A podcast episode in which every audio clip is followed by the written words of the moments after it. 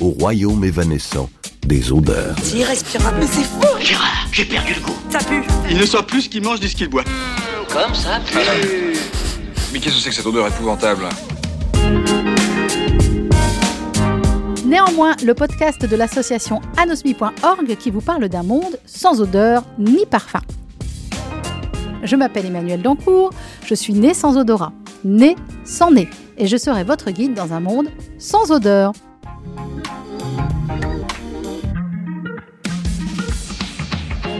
Bonjour à tous les anosmiques, les hyposmiques, les hyperosmiques, les parosmiques, les cacosmiques, et bonjour à vous, les normosmiques, qui n'avez aucun problème d'odorat. Bienvenue dans ce podcast, bienvenue dans Néanmoins. Pour m'accompagner aujourd'hui dans cette émission, une invitée que vous avez souvent vue ou entendue dans les médias. Elle fait un métier rare. Elle est historienne des parfums. J'ai le grand plaisir de recevoir Elisabeth de Fédot. Elisabeth, bonjour. Bonjour Emmanuel. J'ai vu que vous aviez travaillé chez des grands noms, Chanel, Bourgeois, Jean-Paul Gaultier, Christian Dior, L'Oréal, Guerlain. Vous enseignez auprès des étudiants en parfumerie, vous faites des conférences, vous transmettez, et là vous sortez ce fabuleux dictionnaire amoureux du parfum chez Plomb. Comment on devient Elisabeth de Fédot? Bah, je sais pas. Je pense que déjà, bah, on est et on, on devient né ou, ou, du moins on s'intéresse au nez. Pas tout de suite, vous, c'était la musique au départ. Oui, c'est vrai, c'était plutôt l'oreille. Mmh. C'est vrai, c'est vrai, c'était la musique, mais finalement, euh, on se rend compte que la musique et le parfum euh, ont beaucoup de choses en commun. Et, et voilà, moi j'aurais envie de dire que, vous savez, on se laisse porter, on se laisse guider. Alors peut-être par les odeurs, mais on se laisse aussi guider par la vie. Et euh, c'est les rencontres qui font que l'on devient. Voilà. Historienne des parfums. Vous n'êtes pas très voilà. nombreuse, hein je crois, sauf erreur de ma part, je crois que j'étais la première thèse sur le parfum en Sorbonne.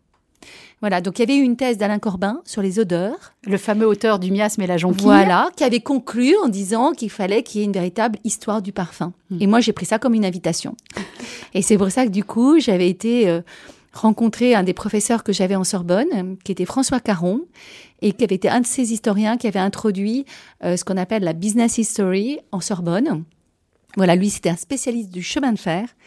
Et donc, euh, il dirigeait des thèses. Et c'est à lui que je suis venue confier ce doux secret d'avoir envie d'écrire sur le parfum. Et comme il avait été dans le jury de thèse d'Alain Corbin, donc, du coup, il a trouvé que c'était une très, très bonne idée et il m'a fait confiance. Et grâce à lui, quelques années plus tard, moi, j'ai pu déguster, alors à ma manière, à Nosmic, hein, ce dictionnaire amoureux du parfum dont nous allons reparler euh, dans quelques instants.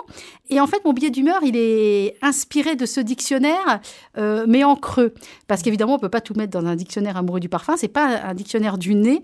Et je me suis dit, tiens, il n'y a pas beaucoup d'expressions euh, qu'on utilise couramment liées au nez. Donc, j'ai comblé les trous et je vous propose cette chronique que vous pourrez glisser dans le numéro 2 du dictionnaire. Absolument. C'est ce que m'a dit mon éditeur, il faudrait deux tomes. Voilà, exactement. Alors, je vous propose et vous réagirez à chaud, Elisabeth de Fédot.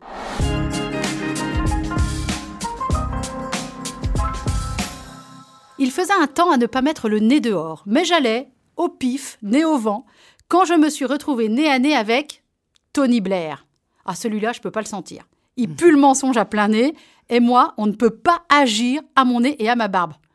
J'ai le nez creux, Elisabeth. Alors, il commence à me parler, cherchant à me tirer les verres du nez, mais moi je subodorais la supercherie. Elle pointait son nez, ça se voyait comme le nez au milieu de la figure. Question de flair, mais il l'a eu dans le nez, haha. Parce que moi, je ne suis pas née de la dernière pluie. Elle passe celle-là, Elisabeth. Je ne oui. suis pas née. Hein, oui. Elle passe, ok. Je ne suis pas un perdreau de la nez. Ça marche ça? Oui, ça marche aussi, c'est Okay, sonore. Il a cru pouvoir, comme ça, euh, me mener par le bout du nez, mais moi je l'ai retourné. Ça marche. Oui. Ça marche. Les doigts dans le nez, en lui riant au nez. Parce que j'aime pas beaucoup qu'on vienne fouiner. Ça marche toujours. Okay.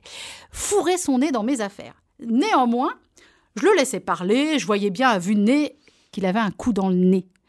Et soudain, il me dit Si tu as les seins qui tombent, fais-toi refaire le nez, ça détourne l'attention. Petit hommage à Pierre Desproges en passant. Alors là, évidemment, euh, Elisabeth, euh, la moutarde me monte au nez. Et là, je ne sais pas ce qui me prend. Je lui ai asséné. Mon cher ami, vous avez un nez si grand que quand on vous embrasse sur les joues, on aurait plus vite fait de passer derrière. Petit hommage à Tristan Bernard en passant. Écoutez, Elisabeth, ça lui pendait en nez. Hein. Alors, on s'est bouffé le nez. Le vin aidant, il a piqué du nez. Moi, je l'ai trouvé naze. Alors, je lui ai claqué la porte au nez. Non, mais quel morveux Je vous jure, un Tony Blair, je peux pas le blairer. Je tiens à dire que j'ai eu l'occasion d'interviewer Tony Blair, qui est un homme absolument délicieux et charmant. Mais Le comme pauvre. Blair, ça veut dire nez. Mais oui, je Voilà. sais, on avait compris quand même. D'accord, bah, très bien.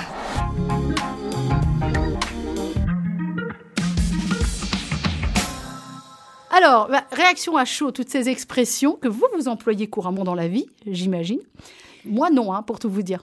Ah si, si, si, on utilise quand même pas mal ces expressions. D'ailleurs, je les ai distillées, Mm. n'est-ce pas, pour reprendre un mot de parfum. En tous les cas, bravo pour votre billet d'humeur parce qu'il est très, très bien écrit. Vous êtes bien gentil. Et ben, bravo pour votre dictionnaire amoureux du parfum. Alors, évidemment, qu'est-ce que fait tout anosmique? Alors, anosmique, surtout congénital, un nez sans odorat, mais peut-être que d'autres anosmiques font euh, la même réflexion que moi. La première entrée que je suis allée voir, évidemment, c'est anosmie. Et évidemment, je ne l'ai pas trouvé. C'est non, parce que, je vais vous dire, c'est pas très poétique quand même. Donc, ce que m'avait dit mon éditeur, c'est que c'était un dictionnaire amoureux. Oui, et poétique, c'est vrai. et poétique. Donc il fallait que ça soit littéraire, amoureux. Alors malgré tout, j'ai une entrée odeur, odorat. Mais- D'ailleurs, l'entrée odorat a failli être supprimée C'est par pas vrai. mais oui. c'est pas vrai. Parce que pareil, oh là là, c'est un peu trop scientifique ton, entrée. euh, Oh. Libère-moi de tout ça. Enfin bref, voilà. Et donc là, j'ai effectivement évoqué toutes ces malformations du nez quelque part ou de l'odorat plus exactement qui peuvent toucher certaines personnes. Et vous dites, ainsi perdre l'odorat affecte le goût et souvent aussi la joie de vivre.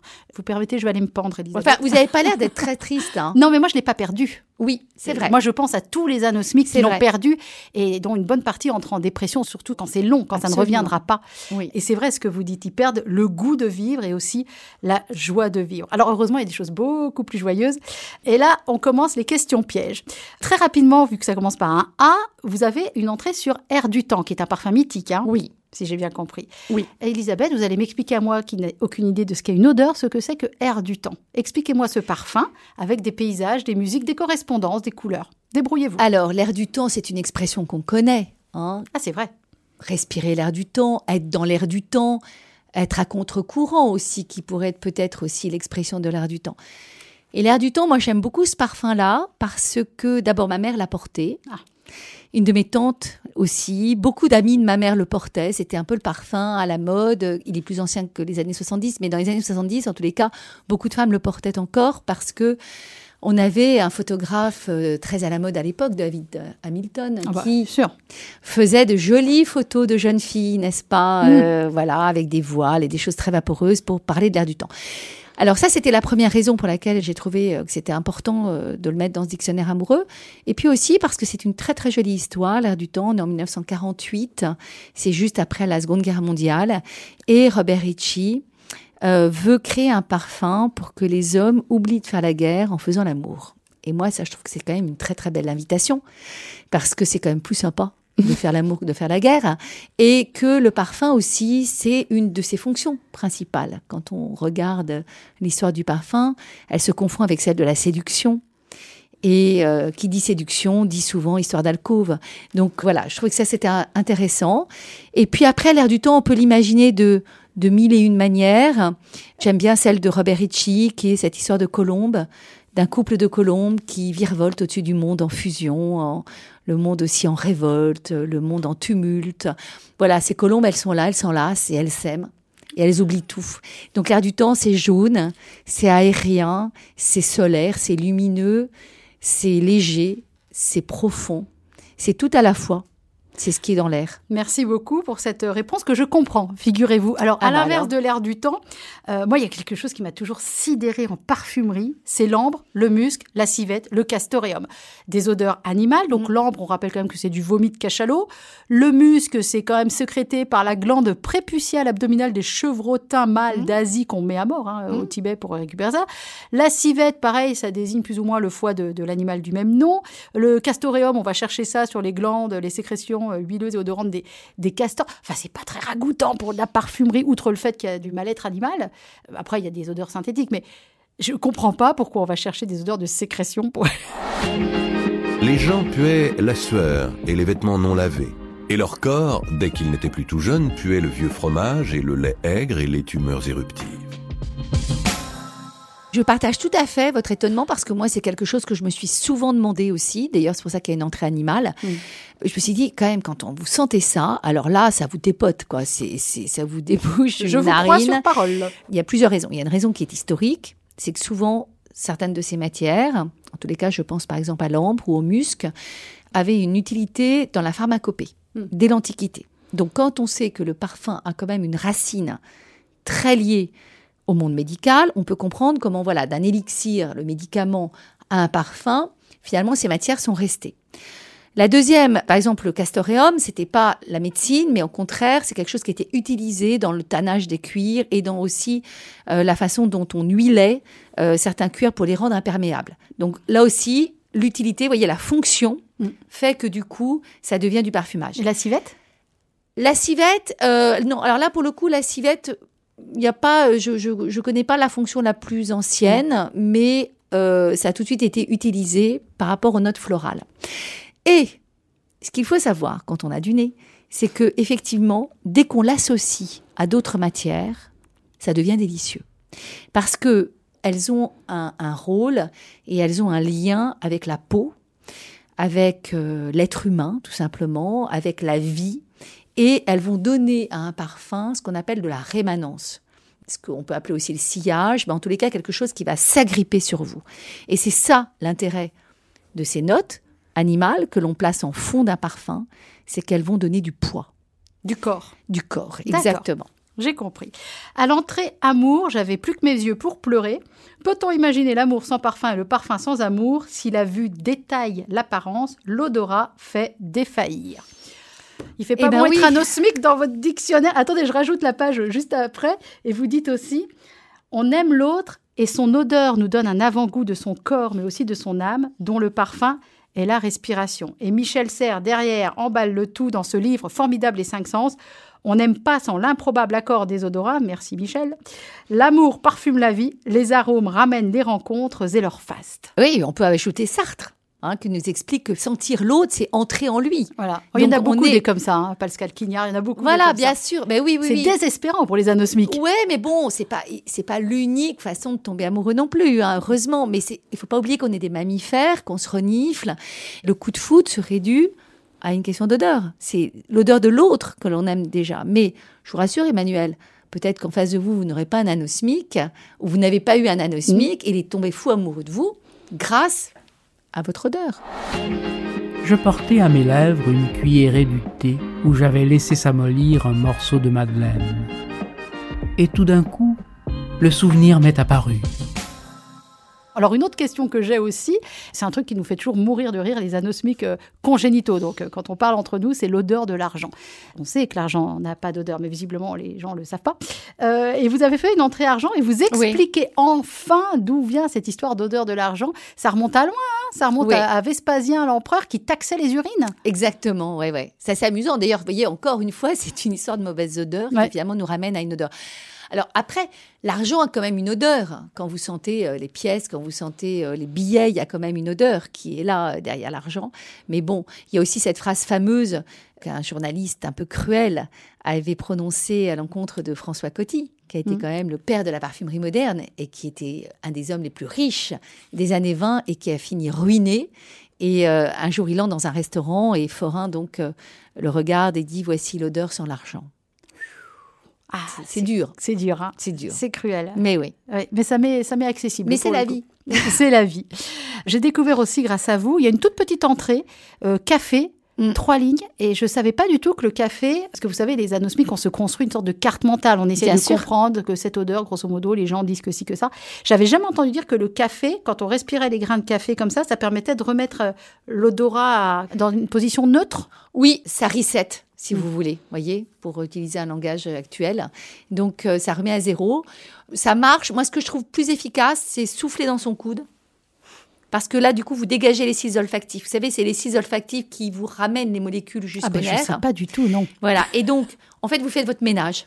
Bien. Vous, vous, vous soufflez euh, dans votre coude et ça permet de nettoyer. Pour moi, ça marche mieux que le café, mais c'est vrai que le café est souvent disposé quand on a des séances d'olfaction.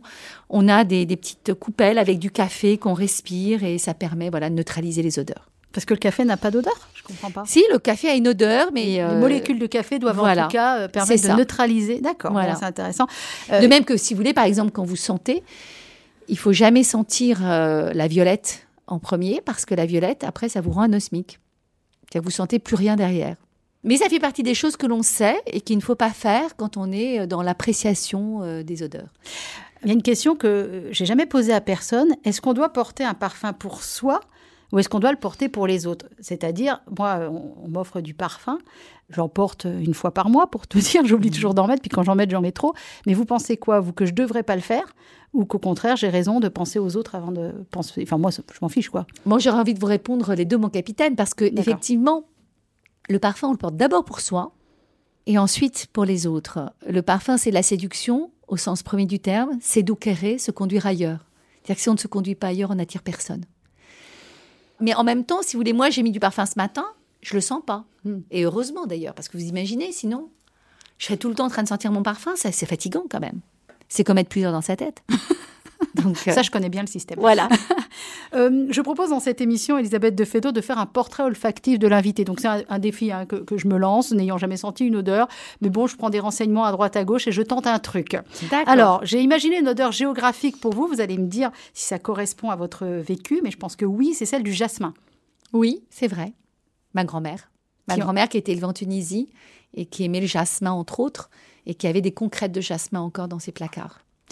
Alors, pour rester avec votre grand-mère, pour moi, l'odeur de cuisine qui caractérise donc votre grand-mère et donc vous, c'est la fleur d'oranger, si j'ai bien Oui. compris. Ouais. Ah oui, Mais moi, terriblement. vous savez, de la fleur d'oranger, j'en mets en pâtisserie, je sais pas à quoi ça sert. Mais j'aime Ah bien. oui. Vous savez, j'ai mis de la fleur d'oranger. Oui, mais c'est ce délicieux la fleur Ah bon d'oranger. C'est, je l'aime en odeur, je l'aime en goût. En Orient, on vous sert ça à la fin d'un repas. C'est de la fleur d'oranger avec de l'eau chaude. C'est délicieux.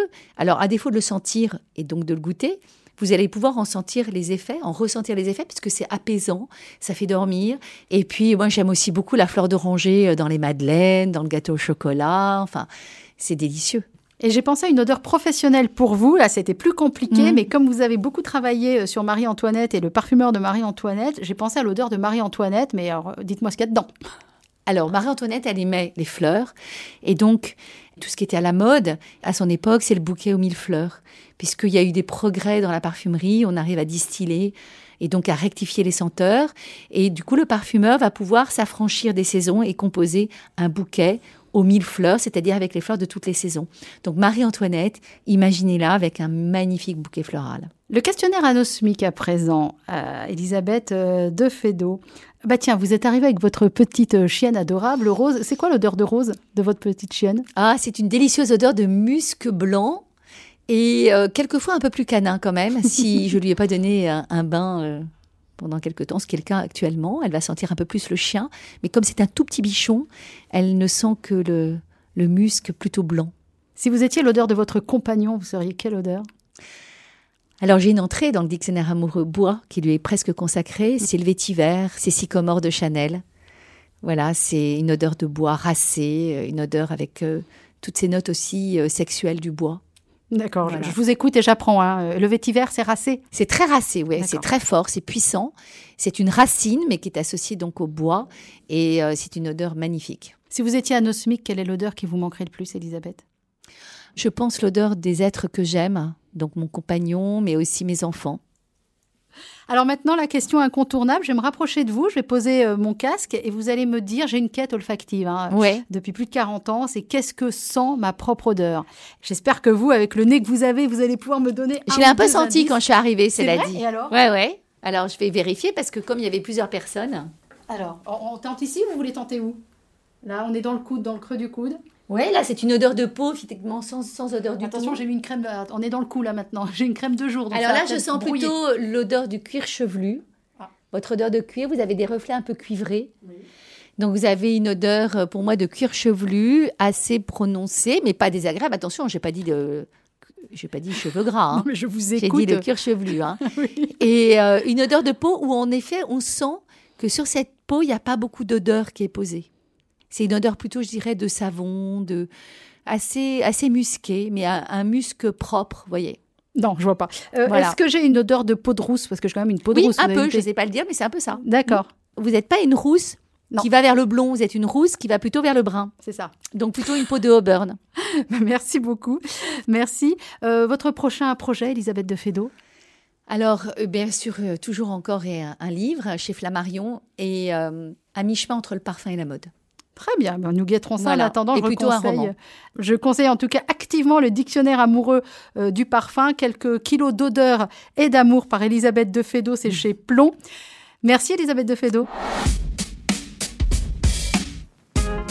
Merci Emmanuel. Cette émission vous a été proposée par l'association anosmi.org. Depuis sa création, anosmi.org s'occupe de toutes celles et ceux qui sont nés sans odorat ou qui l'ont perdu. Néanmoins est un podcast produit par Moustique Studio. Elle a été imaginée et conçue par Guillaume, Clara et moi-même. Elle est réalisée par Joseph Legrand. Et rendez-vous dans un prochain numéro. Et d'ici là, n'oubliez pas, je ne peux pas vous sentir.